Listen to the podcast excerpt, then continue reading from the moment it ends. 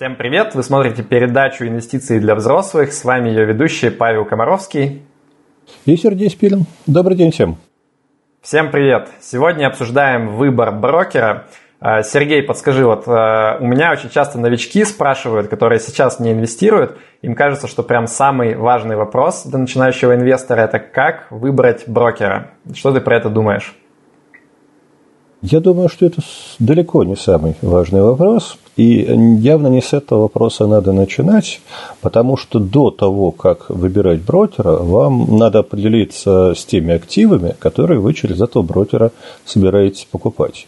А брокер, он нужен для того, чтобы получать доступ на определенные рынки на определенных условиях.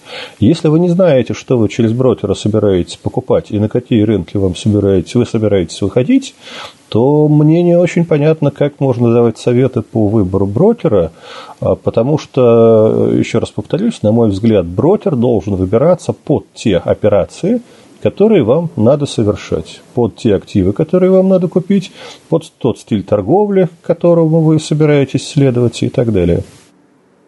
Ну, давай тогда, может быть, какой-то самый стандартный вариант. Вот человек говорит, я хочу выйти на там, фондовый рынок и покупать акции российских компаний, облигации российских компаний.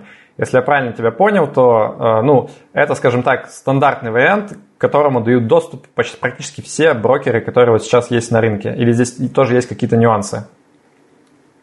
Ну, наверное, если в такой постановке вопроса, э, то практически все брокеры дают доступ, но дальше начнутся наверняка более такие специфические запросы, скажем, а еще я хочу получить доступ на рынок драгметаллов, а еще я хочу торговать ETF-ами, э, а еще я хочу открыть индивидуальный инвестиционный счет на выгодных условиях. И вот здесь начинаются проблемы, потому что выяснится, что, например, ну, простейший там «Газпром», «Лукойл» вы через вашего брокера купить можете, а что-то немножечко в стороне будет уже либо недоступно а вообще, либо по невыгодным там, ну, не так, не, невыгод, с невыгодными условиями для вас. Как тогда быть обычному инвестору? То есть, вот мне кажется, здесь проблема курицы или яйца. То есть, человек, пока он руками не попробовал, не открыл себе счет, не начал что-то покупать, у него очень туманное представление о том, как бы вообще, ну, что он конкретно хочет делать на самом деле. И самый легкий способ для него получить это представление – это начать что-то делать и по ходу уже разбираться. Но для этого ему нужно открыть счет у брокера у какого-то. То есть, как бы, как тогда человеку сделать вывод о том, куда идти и какой счет открывать? Ну, смотри, на самом деле открытие брокерского счета – это не бог весь какая история, она не слишком сложная. Брокера можно поменять, это некоторые неудобства, но это такие вполне решаемые неудобства. Поэтому, если вы хотите открыть счет у брокера, да откройте вы его где-нибудь, попробуйте, потом поймете, где э, что-то идет не так, да, и откройте счет у второго, третьего, четвертого и так далее. То есть у меня были счета там в России у четырех брокеров, из которых сейчас осталось два. Ничего в этом зазорного в том, чтобы иметь несколько счетов у нескольких брокеров, я не вижу. Поэтому откройте где-нибудь, да, а потом уже и попытайтесь на мелких суммах там что-то поделать. А дальше со временем поймете, чего вам не хватает, и, может быть, какие брокеры эту проблему решают. Солидарен это, не, это, не самый главный, это не самый главный вопрос, который инвестор должен себе задавать. Вот. Это самый главный вопрос, что, он, что я хочу купить. Что, зачем, с какой частотой совершать операции, на каких рынках, вот эти вопросы важнее. И если на них ответить, тогда уже можно поискать информацию где-нибудь в интернете о том, какие брокеры лучшие условия для этого дают. Согласен с тобой, что важность вопроса точно как бы переоценена. И ну, то, что люди думают, что вот очень важно правильно выбрать с самого начала брокера, это на самом деле не так критично. И мне кажется, в России на самом деле ситуация здесь даже лучше, чем в других странах, потому что вот я когда смотрю на типичные условия российского брокера, а потом там, не знаю, лезу куда-нибудь и у зарубежных брокеров пытаюсь узнать, вот как там, сколько берут комиссии, какие там условия, я понимаю, что Россия на самом деле, она там, ну, на пару шагов впереди на самом деле, потому что у нас все практически брокеры неплохие весьма условия дают. И вот чтобы выбрать что-то прям такое очевидно совершенно страшное, плохое, это нужно прям постараться. Если говорить про вот обычное брокерское обслуживание, а не про какие-то там дополнительные услуги, там торговые сигналы и так далее. Но обычное брокерское обслуживание у нас, на мой взгляд, вполне на отличном уровне. Если мы говорим про доступ к российскому рынку акций и облигаций, то да. Окей, э, ну давай все-таки тогда возьмем некого абстрактного человека. Вот я все-таки многих людей пытаюсь побудить к тому, чтобы если вы сейчас вот не инвестируете вообще на фондовом рынке, то вам стоит вот хотя бы как-то начать. И многие люди, они боятся сделать первый шаг, потому что это сложно, там нужно разбираться, много терминов учить. И я людям говорю, вот у вас нет индивидуального инвестиционного счета, пойдите и откройте у брокера там прямо сейчас индивидуальный инвестиционный счет, заведите там хотя бы, ну там, не знаю, 50 тысяч рублей, предположим, то есть какую-то сумму, которая для вас не является там прям совершенно гигантской, и начните действительно на практике что-то пробовать.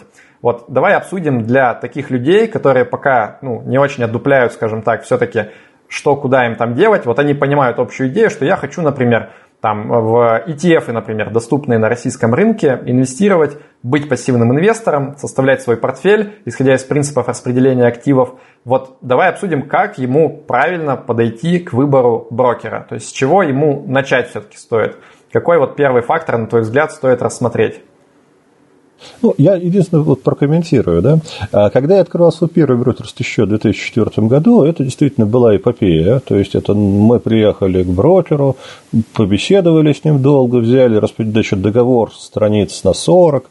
Я его долго внимательно читал, наверное, где-то с неделю. Потом мы заключили договор, потом ждали, пока счета откроют, пока доступ предоставят и так далее. Последний счет, который я открывал, правда, там не себе, а просто помогал открыть, это мы делали через смартфон да, а заняло это минут 20-30 через смартфон, без визита к брокеру вообще. Ну, то есть, э, вообще эта проблемой сейчас уже не является. За многие годы ситуация очень сильно изменилась, и счета стало открывать гораздо проще. Вот. Что касается того, значит, с чего начинать, ну, вопрос номер один – это лицензия. Ну, будем предполагать, что у вашего брокера она есть, действительно брокер, а не жулик, да, а, скорее всего, так оно и есть, если речь идет про там, всем известные имена. А, вот. Второй вопрос э, с доступом на те рынки, которые вас интересуют. Опять же, если вам для начала нужны только акции, облигации российских эмитентов и все, скорее всего, практически любой брокер а, такую возможность дает. Вот. А дальше э, вопросы какие? Ну, надежности, конечно, потому что надежность все-таки важна. Вот. Э, удобство работы. Ну, давай по порядку смотри. Вот, мне кажется, надежность большой вопрос. То есть, очень многие люди, они прям ну, говорят, что я не разбираюсь в финансах, я себя чувствую некомфортно. Я вот знаю, что там банки – это агентство страхования вкладов, они меня защитят, а брокер, типа, как бы непонятно, ты им деньги занес, и что дальше? Вот каким образом можно потерять деньги, ну, если говорить не про рыночный риск, да, что вот ты купил что-то не то, и там акции упали, это понятно, сам виноват. А вот именно я вроде бы вложил деньги, все сделал правильно, может быть, там даже не успел еще ничего купить, или там купил какие-нибудь надежные индексные фонды, и все, брокер разорился, все плохо, я денег своих никогда больше не увидел. Вот насколько такой сценарий вообще реалистичен с твоей точки зрения? Ну, давай так. Он теоретически может случиться. К сожалению, некоторые такие случаи в России бывали. Можно обсудить дальше, там, почему такое может вообще происходить. Но, в принципе, в целом, сам брокерский бизнес, он низкорискованный. И если брокер не пытается там играть на деньги клиентов, а не лезет в какие-то сам очень рискованные операции, то вероятность его банкротства, она очень низка. То есть, на брокеров в России и в процентном соотношении, и в абсолютном банкротилось там в десятки, сотни раз меньше, чем, к примеру, банк банков, да? Потому что, ну, что такое брокерский бизнес? Правильный, да, правильно выстроенный. А, это отсутствие рисков у брокера. Он просто исполняет э, распоряжение клиентов и берет за это комиссию. Но закон Деньги, ему, в общем-то, не запрещает, да? То есть, вот брокер, он же может как? Я, с одной стороны, клиентов вывожу на рынок, беру комиссию, а с другой стороны, у меня есть, например, отдел, который сам торгует. И вот они ставят там ставки на какие-нибудь фьючерсы и так далее. Я правильно понимаю, что законом же это не запрещено? То есть брокер может глупую политику э, использовать и там проигрывать достаточно большие суммы. И, в общем-то, и обанкротиться тоже ему ничто не мешает. Ну, ты понимаешь, проблема в том, что даже если бы это запрещено было законом, оно, оно может быть и запрещено, я не очень глубоко знаю вот эти законодательные вещи. А проблема в том, что всегда у брокера может быть, условно говоря, там свой клиент, а, там аффилированный с ним, не аффилированный с ним, или как бы формально не аффилированный, а на деле аффилированный, через который совершаются операции ну, дружественных брокеру клиентов. Да? И, к сожалению, из-за механизма маржинального кредитования может случиться так, что ваши деньги отдаются во временное распоряжение каким-то другим клиентам, там, а вы, в свою очередь, можете распоряжаться их деньгами и бумагами, которые временно свободны. Ну и здесь ситуацию осложняет то, что вот, например, там в Америке, да, у них есть э, такая же тема, как у нас АСВ для банков, у них есть страховка для брокеров. То есть там как бы государство говорит, что вот все обязаны в этой программе участвовать. Если с брокером что-то случается, то мы там до полумиллиона долларов вам все возместим. В России такой темы нету, правильно? То есть в России, если брокер банкротится, нету какого-то агентства, которое обязано возместить людям их э, потери. И это, на мой взгляд, ну, является проблемой определенной с точки зрения доверия людей. К сожалению, да, ты прав, в России нет механизма страхования брокерских счетов на сегодняшний момент. И если бы такой механизм появился, наверное, это прибавило бы доверие к рынку. Ну, что нет, э, того нет. Там, тем не менее, я все-таки считаю, что проблема банкротства брокеров, она сильно преувеличивается новичками. Хотя не, не могу не сказать, что это, она совсем надумана. Нет, она не надумана. И я, я там знаю случаи, когда а, клиенты оставались без денег. Но еще раз скажу, это крайне немногочисленные случаи а, по сравнению, например, там, с тем, что было в банке. Ну, давайте, тем не менее, поименуем как бы несколько рисков, да, то есть, во-первых, надо сказать, что вот если у тебя куплены ценные бумаги, то, по идее, они, ну, должны там у депозитария, да, права собственности как-то должны быть закреплены, и у тебя есть там, в общем, ценные бумаги в собственности. Если у тебя есть просто кэш, ну, то есть вот то, что ты завел, например, деньги живые на счет брокерский, то эта ситуация немножко другая. То есть вот если ценные бумаги по-хорошему, даже в случае банкротства брокера, ты не должен терять в обычной ситуации, с деньгами так не работает. То есть если у тебя просто деньги лежат на брокерском счете, и брокер вдруг обанкротится, то эта ситуация гораздо более серьезная, чем если когда у тебя куплена ценная бумага какая-то. Я правильно описал ситуацию? Или здесь есть какие-то нюансы с твоей точки зрения? Здесь есть нюансы. А, к сожалению, все наши брокеры работают с механизмом маржинального кредитования. А что этот механизм а, в себе заключает? Это возможность э, там, твоя воспользоваться например, мои, если мы с тобой открыли счета одного и того же брокера, и ты хочешь купить, например, бумаг э, больше, чем у тебя есть денег на счете, ты можешь взять временно мои деньги да, и купить, условно, на свои 100 рублей не на 100 рублей бумаг, а на 200. Точно так же ты можешь продать бумаги в короткую, например, взяв их у меня взаймы. Да? У меня есть бумаги «Газпрома», у тебя нет э, бумаг «Газпрома», но ты хочешь сыграть на понижение, э, зашортить акции «Газпрома», ты их продаешь, ты временно их как бы берешь в долг у меня. При этом все это организовано так, что я могу об этом и, и не знать, о том, что ты берешь мои деньги в долг, ты берешь мои бумаги в долг и так далее. Все это регулирует э, риск-менеджмент э, брокера.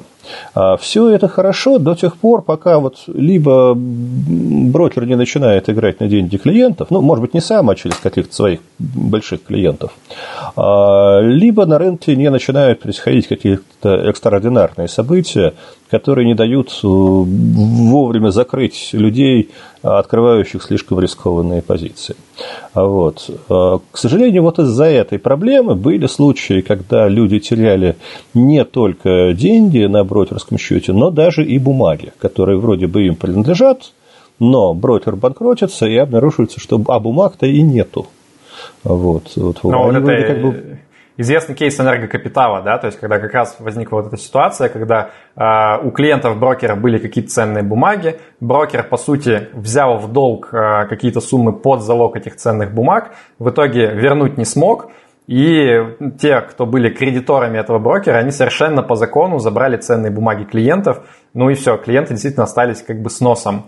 Но, с другой стороны, если я правильно помню, это был, ну, такой не сильно прям большой брокер, и вот те, кто сейчас прям крупняк, ну, это, во-первых, там банки, да, типа там Сбербанк, ВТБ прям крупные, и самые крупные брокеры э, в топ там 5, например, э, вот лично я сильно, наверное, такой ситуации не боюсь, да, хотя теоретически она, наверное, может все-таки произойти. Ну вот видишь, я Даррен, давно, я еще и другие имена помню. Я еще помню такое имя, как Utrade, например, да, 2008 год. Я еще помню такие имена, как Пролог, Ямальский фондовый центр – это еще более ранняя э, там, середина нулевых. То есть, к сожалению, такие случаи были. Но, как ты правильно заметил, во всех случаях это довольно мелкие брокеры, не топовые, а, которые вот такими вот э, вещами занимались и вот такие вот вещи допускали. Вот. То есть, действительно, с крупными брокерами таких историй э, по счастью, не было. Это все были истории с брокерами там, второго, третьего эшелонов. Но давай все-таки обсудим, вот если люди хотят там подуть на воду, да, то есть как себя можно защитить. Вот я, когда открываю новый брокерский счет, а, я всегда прихожу к брокеру, чаще всего приходится делать это даже там ногами, потому что онлайн такого часто не предлагают, хотя сейчас уже начали. И я пишу заявление про то, что я запрещаю а, со своими бумагами вот такие операции осуществлять. То есть я не хочу, чтобы моими бумагами кто-то пользовался, не хочу, чтобы там какие-то сделки репо происходили. Мне на это брокер обычно говорит, что ну как же, во-первых, Э, вам за это полагается какое-то вознаграждение, типа вы отказываетесь от него. Я говорю, спокойно, все нормально, там какие-то копейки, я лучше буду спать спокойно. Во-вторых, мне брокер говорит, что э, ну вы тогда теряете возможность торговать с плечом. Я говорю, спасибо, мне это тоже, в общем-то, не надо. Я хочу вот просто покупать на свои деньги, чтобы у меня там лежало. Обычно на этом разговор заканчивается, я подписываю заявление, отдаю его, и мне становится чуточку спокойнее. Вот как ты думаешь, это разумный подход или здесь тоже есть какие-то нюансы? Понимаешь, в чем дело? Дело в том, что работа брокера на бирже, по сути, идет через единый э, счет, на котором все там, деньги, все бумаги э, собраны вместе. И, например, для биржи, э, биржа не знает, какой, какой клиент совершает в это время операцию. Поэтому ну, можно написать такое заявление, но у меня есть ощущение, что это такая скорее некоторая форма самоуспокоения, чем действительно гарантия от того, что вот в рамках этого единого счета э, не произойдет э, исчезновение там денег или бумаг. То есть, э, грубо есть... говоря, смотри, я правильно понимаю, что ты говоришь, что вот нормальная ситуация была бы, если бы у меня прям был бы там у депозитария у какого-то, да, было бы записано вот владелец этой там ценной бумаги акции, например, Лукоева, это лично Павел Комаровский. Все понятно, как бы там, что бы с брокером не было, все, запись есть. А ты говоришь, что по сути это выглядит так, что у депозитария написано владелец этой ценной бумаги, например, там абстрактно брокер открытия, а внутри уже у открытия, у него там есть некий там, ну, абстрактный Excel файл, да, где расписано там Павел Комаровский столько-то, Сергей Спирин столько-то и так далее. То есть вот так это работает обычно, да? Ну, примерно так, да. То есть для биржи нет вот какого-то отдельного счета. На самом деле есть два способа действительно застраховаться от ситуации исчезновения денег, а, ну, скажем так, более серьезно, но оба этих способа неудобны. А первый способ – это открыть, ну, то есть купить бумаги в долгую, открыть э, счет непосредственно у реестра держателя эмитента – и э, междепозитарным переводом бумаги перевести непосредственно в реестр. То есть в этом случае в реестре «Газпрома» будет записано, что владелец такого-то количества акций «Газпрома» Павел Комаровский, и в этом случае, что бы ни происходило с брокером, эти бумаги не пропадут. Да? То есть сведения о них уже напрямую в «Газпроме» записаны. Но это неудобно тем, потому что ты не сможешь их так же быстро продать, э, как если бы это было у брокера. А вот. Это придется совершать либо вот эту внебиржевую сделку с э, дилером, то есть продавать их на внебиржевом рынке, либо переводить их куда-то обратно к какому-то брокеру для этого. Хотя, если, например, бумаги покупаются для получения дивидендов, то это работающий способ, то есть дивиденды при этом будут приходить, э, все будет работать. И второй способ – это отдельный, я сейчас не очень точно помню, как это называется, но как бы выделенный счет на бирже – то есть в этом случае на биржу открывается персональный счет под Павла Комаровского, и твои операции отделены от э, операций брокера. Но это удовольствие довольно дорогое. Я сейчас давно не наводил справки, сколько это стоит.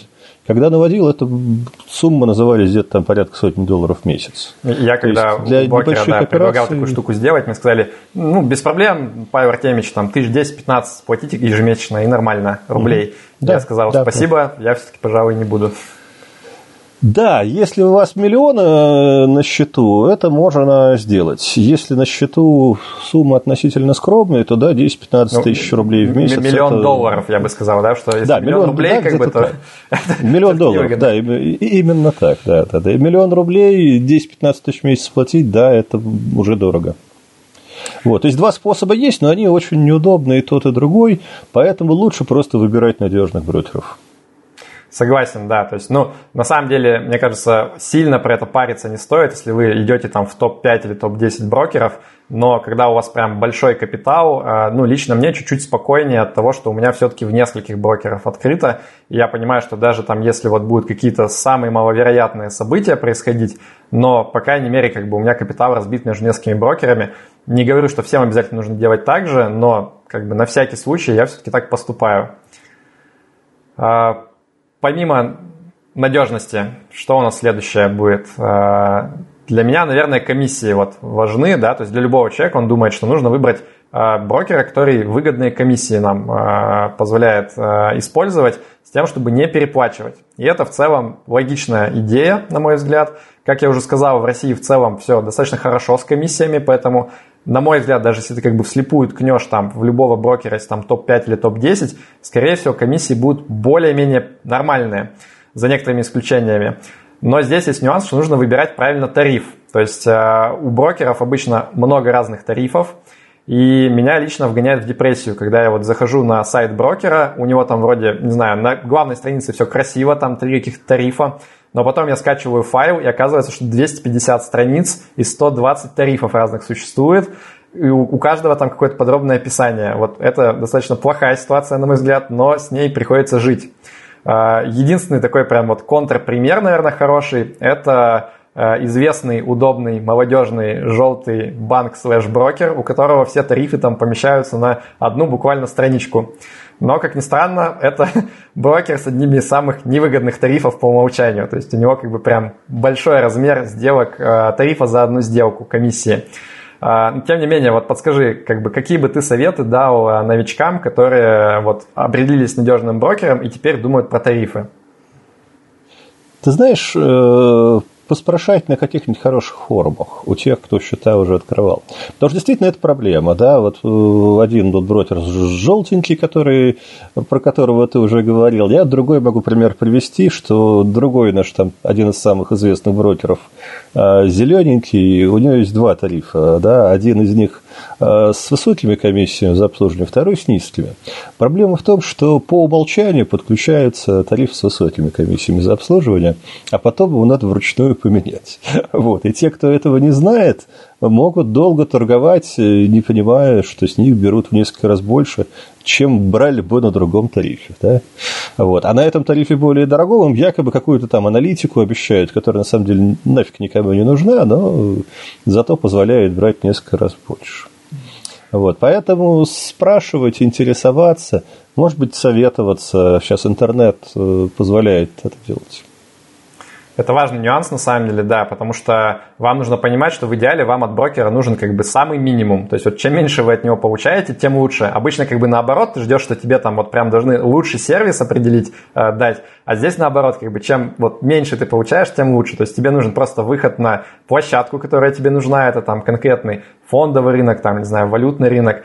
Ну и, в общем-то, по большому счету все. Все, что тебе пытаются сверху в нагрузку прилепить, там какое-то, э, какие-то советы, рекомендации, стратегии, продукты индивидуальные, вот это все от лукавого, и чем как бы с большим э, рвением тебе это навязывают, мы как раз, кстати, вот здесь будет ссылка, обсуждали в недавнем ролике про то, как это обычно происходит, почему этого стоит опасаться.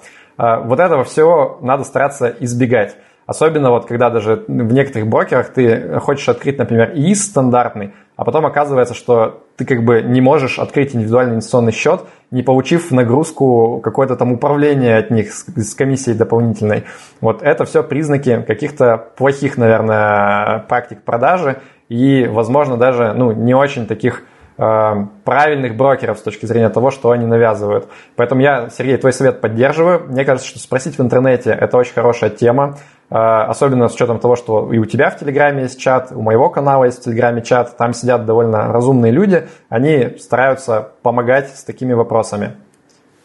Ну, я тут один все-таки комментарий еще сделаю. Тут очень важно, э, где спрашивать, э, в том смысле, что спрашивать надо у тех людей, которые операции делать должны примерно такие же, как планируете делать вы. То есть, если вы спрашиваете у там, скальпера, условно говоря, да, где лучше всего открыть счет, он назовет совершенно других брокеров и другие тарифы. Это даже не значит, что он не прав, он по-своему прав. Но для скальпинга лучше одни а, брокеры и тарифы, для там, среднесрочной спекуляции другие брокеры и тарифы, для долгосрочного пассивного инвестирования третьи брокеры и тарифы.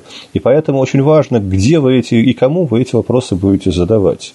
Задавайте их на тех площадках, где собираются, скажем так, единомышленники с вами, а, понимая, что вы будете делать примерно такие же операции, как делают уже они. Вот там вы получите хорошие советы. Если будете спрашивать у спекулянтов, то получите хорошие советы, но для спекулянтов, а вам они могут не подойти. Совершенно справедливо. А третий момент, который, на мой взгляд, важен у брокера, это уже вот вопрос удобства. То есть многих людей пугает а, и процесс инвестирования, и как вот происходит взаимодействие с брокером. То есть они думают, что я же ничего не понимаю, мне придется сейчас разбираться. И я на самом деле ну, думаю, что для некоторых брокеров это так. То есть сейчас ситуация выправляется, но буквально там вот несколько лет назад еще где-то там тебе нужно было какую-то платформу Quick устанавливать, ее очень нужно настраивать, какие-то там, в общем, хитрые ключи регистрировать, все очень-очень сложно, неприятно, и люди вот из-за этого даже не берутся пытаться это сделать. Сейчас стало попроще, сейчас можно там приложение на телефоне установить, и вроде как бы удобно пользоваться им. А, или там даже кто-то говорит, что да вы вообще не паритесь, можно с голоса торговать. Просто звоните, как в фильмах в американских, говорите там, «А, срочно там купи мне столько-то акций такой-то компании, и все это работает. Вот а, ты что думаешь на этот счет? Во-первых, насколько важен этот фактор? Ну, как бы, как сделать так, чтобы тебе удобно было инвестировать? И нету ли здесь какого-то подвоха, что вот, например, тебе кажется, что все мега удобно, ты там тыкаешь в приложении, а на самом деле здесь какие-то скрытые риски есть? Ну, подвохи есть их много. А, во-первых, да, я, конечно же, успел там и с Квиком поработать тоже. Это действительно программа, которая мне очень не нравится, она не интуитивная, и она, по сути, склоняет инвестора э, неявно так частым операциям. Слишком много там всего там мельтешит, слишком много лишнего, и слишком много, на мой взгляд, сделано неудобно. Но э, лучше все-таки э, как бы пересилить себя и там разобраться с этой программой, э, но начать торговать. Да? Э, торговать с голоса можно, я так несколько раз поступал, но для этого надо понимать, что, во-первых, все котировки, которые в в публичном доступе идут, они обычно идут с задержкой на 15 минут по соглашению с биржей. То есть реальные котировки биржевые вы видите только в том случае, если заходите через официальную программу, которая предоставляет вам доступ к э, бирже. Есть другие э, платформы у разных там брокеров, свои есть, более удобные, менее удобные.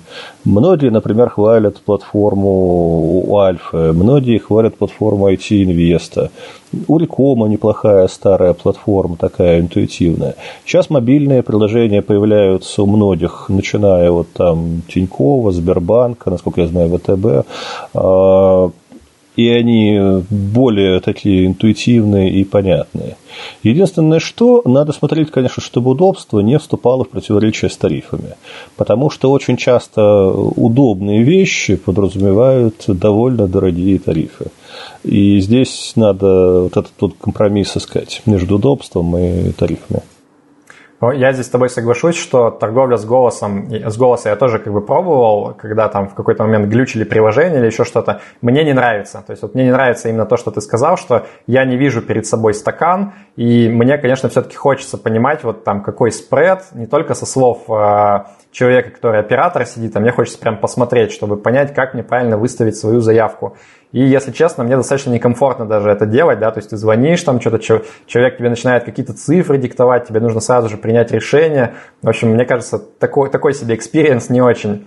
Вот. Но я, с другой стороны, и квиком тоже не пользуюсь. То есть вот все свои э, долгосрочные инвестиционные вклады я делаю через приложение. То есть у меня у разных брокеров просто установлено на телефон приложение, и через них, в принципе, более-менее нормально получается, хотя тоже не без огрехов. То есть там у всех что-то там где-то глючит, где-то там что-то не подтягивается периодически, поэтому вот здесь вот э, мне, если честно, больше нравятся, например, зарубежные аналоги типа Interactive Brokers – у них э, нормальное приложение, оно мне нравится, и с ним проблем никаких не возникает.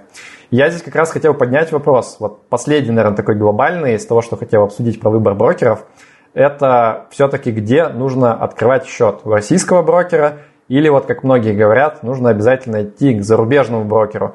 Там, значит, все надежнее, там страховка, там, в общем, американская какая-то крупная корпорация, я вот им доверяю, я туда понесу свои деньги, а российским не хочу нести. А что ты думаешь на этот счет, есть ли у тебя лично зарубежный счет у зарубежного брокера? У меня на настоящий момент, ну хотя, сейчас не буду отвечать на этот вопрос, у, у американского на настоящий момент у меня нет счетов, а, но я как бы знаю, как это происходит, потому что там с клиентами мы этот путь неоднократно проходили.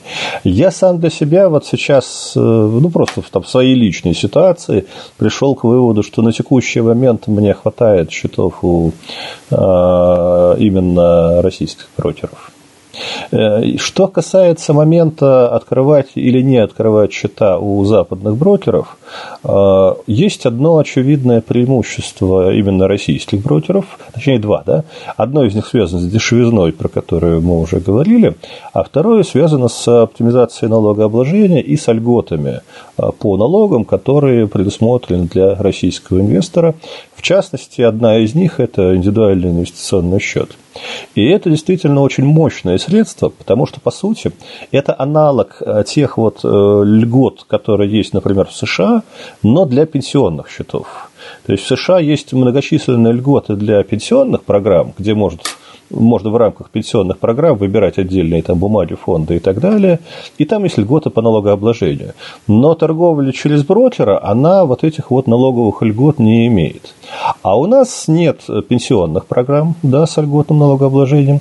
Зато есть индивидуальный инвестиционный счет, который действительно является мощной штукой, в плане экономии на налогах. И один из советов, который я бы хотел дать э, э, там, начинающим инвесторам, не торопиться выходить на Запад до тех пор, пока вы не исчерпали все возможности ЕС. То есть, вот когда вы выбрали все возможности э, льготного налогообложения с индивидуальным инвестиционным счетом, и денег у вас уже сильно больше, вот тогда надо уже идти на Запад, потому что уже, в общем, все, что могли здесь получить, вы получили. Пока вы этого не сделали, я бы не торопился открывать напрямую счета у зарубежного брокера. С общей ну, идеей согласен, да, но единственное, что, конечно, надо понимать, что если ты на ИИСе инвестируешь, то у тебя там выбор достаточно ограничен все-таки того, что ты можешь покупать. То есть, если говорить про индексные фонды, то ну, как бы там речь идет про пару десятков, и вот прям сделать такой сбалансированный, диверсифицированный портфель на весь мир – по акциям у тебя, скорее всего, не получится. У тебя будет там несколько стран, ну и все, по сути. Ну, ты, с одной стороны, ты совершенно правильно говоришь, вот, а с другой стороны, оно, может быть, и не нужно. То есть, э, в реальности хороший портфель, э, который обеспечивает, ну, более-менее, да, нормальную диверсификацию, можно создать из буквально там, может быть, трех, четырех, пяти фондов, и этого будет достаточно. И иногда вообще там рекомендуют даже два-три, да, фонд акций, фонд облигаций, все. Вот. Ну, можно разбить на там, российские, зарубежные. А, сейчас у нас появляются уже возможности сделать портфель здесь. Да, он будет дороже с точки зрения того, что у нас более дорогие фонды, но у нас более дешевые брокеры, да, как ты уже совершенно правильно заметил. И вот эта вот выгода зарубежных рынков, она начинается, примерно там начинается определенных сумм. Я бы там с капиталом тысяч до 10 долларов вообще точно не рекомендовал бы лезть на зарубежные рынки. Там с капиталом от 10 до 100 тысяч долларов. на эту тему надо начинать думать, там с капиталом от 100 и выше уже надо думать, на мой взгляд, над этим плотно. Потому что этого уже вы точно не, умеете, не умеете, да, и э, нужно будет э, подумать над диверсификацией зарубежной. Согласен, да, сто процентов, мне кажется, не стоит вот с этого начинать, да, то есть гораздо а для многих, на самом деле, можно там практически полжизни провести на российских брокерах, на российских рынках, и вот этой вот точки, где будет прям разумно выходить на зарубежного брокера, она как бы не настанет никогда. Вот. А, а согласен с тобой, что гораздо позже возникает прям вот эта разумная необходимость, но когда мы говорим про то, что вот российские брокеры, они более дешевые, надо понимать, что это до определенной, опять же, границы, да, то есть вот сейчас, когда я смотрю на, э, ну, там, я подбиваю по комиссиям раз в год, я понимаю, что у меня именно зарубежный брокер – это самый дешевый вариант для меня. А в России, хотя я как бы не так уж и много, конечно, отдаю, но тем не менее больше, чем у того же самого Interactive Brokers. Вот, и здесь, на самом деле, для меня еще важный момент, вот, э, не просто вопрос там комиссий, доступа к зарубежным рынкам, потому что, в общем-то, к зарубежным рынкам ты как квалифицированный инвестор, если у тебя большой капитал, и в России можешь без особых проблем получить этот доступ. Там 6 миллионов рублей на стол, справки про то, что у тебя где-то лежат, все, в общем, в добрый путь, как говорится. А, у меня еще здесь вопрос, опять же, каких-то таких вот немножко размытых, но тем не менее существующих, на мой взгляд, рисков а, инфраструктурных, политических, да, то есть Здесь сложно как-то вот четко сказать, может быть, там, чего я опасаюсь, но меня все равно греет мысль того, что у меня как бы не весь капитал лежит вот конкретно у российских брокеров, у меня часть капитала выведена на э, зарубежного брокера, в зарубежную юрисдикцию, и может быть в какой-то момент мне это там пригодится или меня это в каком-то смысле спасет. Вот ты что думаешь на этот счет? Ну, давай так, если уж мы заговорили про зарубежных брокеров, давай э, перечислим понятные минусы этих вариантов для российских инвесторов. Минус первый – это самостоятельное налогообложение. То есть, если российский брокер является налоговым агентом и всю налоговую отчетность, по сути, делает за вас в таком, ну, в стандартном варианте, скажем так, да, то зарубежный брокер – это необходимость самостоятельно ежегодно делать отчетность, сдавать ее в налоговую и доплачивать некоторые налоги еще и в российскую юрисдикцию. Это не смертельно, но это неприятно, особенно при большом количестве операций. Второе, сейчас появилась э, еще одна отчетность, насколько я понимаю, э, которая вот, по-моему, со следующего года, по сути, начнет действовать. Это вообще отчет о движении средств по зарубежным счетам. Раньше это касалось только банковских счетов, а теперь по новым поправкам, которые вот совсем недавно приняты э, в прошлом году, она будет касаться в том числе и движения средств по брокерским счетам. Да? То есть появится новый отчет, который тоже необходимо будет сдавать в налоговую инспекцию.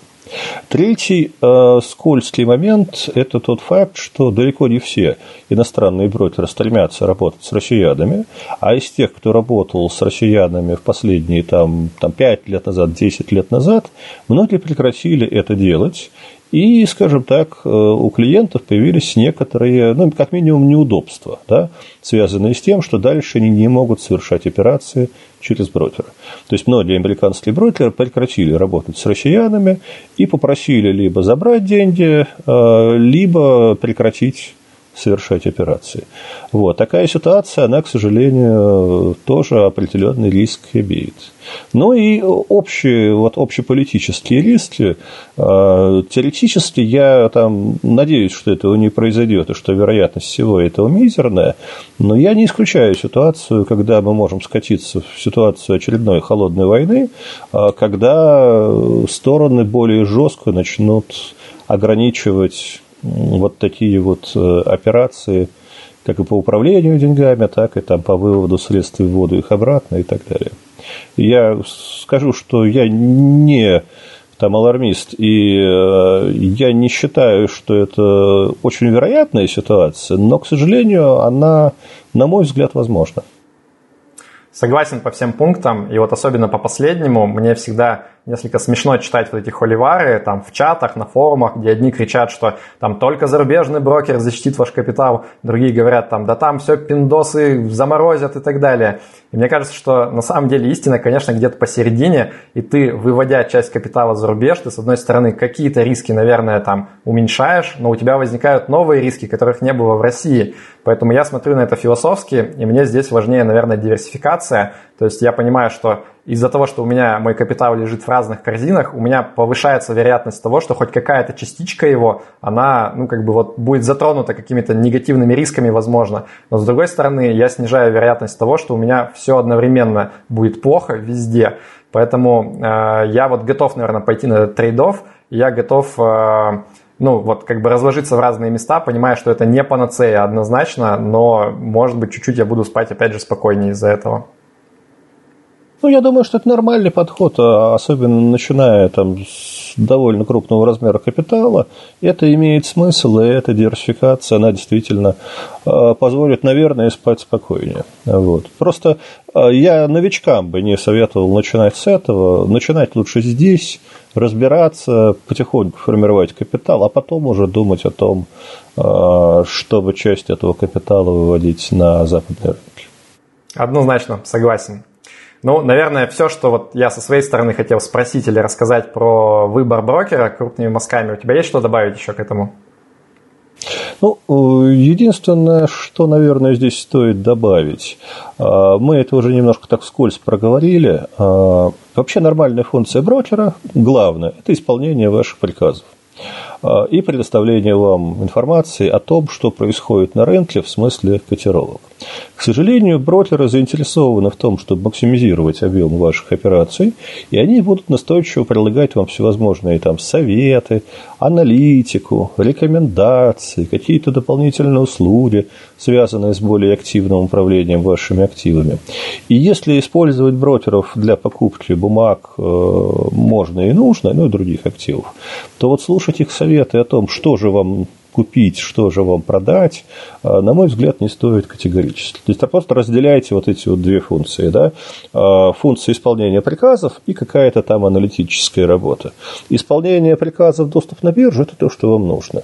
Всевозможная аналитика, советы, рекомендации и прочее, это то, что, как правило, имеет отрицательную ценность, и вам не нужно совершенно, даже если вам это будут предлагать за даром, бесплатно, вот все равно не нужно, все равно отказывайтесь и все равно не слушайте. Согласен, вот, за даром это вещи. всегда опасно. Да, за даром это особенно опасно. Окей, ну вот тогда на этом, наверное, все. Надеюсь, что было, как обычно, интересно и полезно для всех, кого волнует вопрос выбора брокера. А, если вам понравилось видео, обязательно поставьте лайк, подпишитесь на канал Rational Answer, колокольчик нажмите и пройдите в описание. В описании есть ссылки на ресурсы Сергея Спирина. У него отличный сайт, отличный телеграм-канал, YouTube-канал, где полезные вебинары бесплатные. Обязательно подписывайтесь везде. И э, другие э, проекты Rational Answer, другие ссылки на Rational Answer, это тоже телеграм-канал, Twitter, e-mail рассылка. Обязательно подпишитесь на все, что вам удобно. А, на этом, наверное, на сегодня все. Да пребудет с вами разум. Счастливо. Спасибо, до свидания. Будьте с нами. Мы постараемся радовать вас и дальше. До свидания.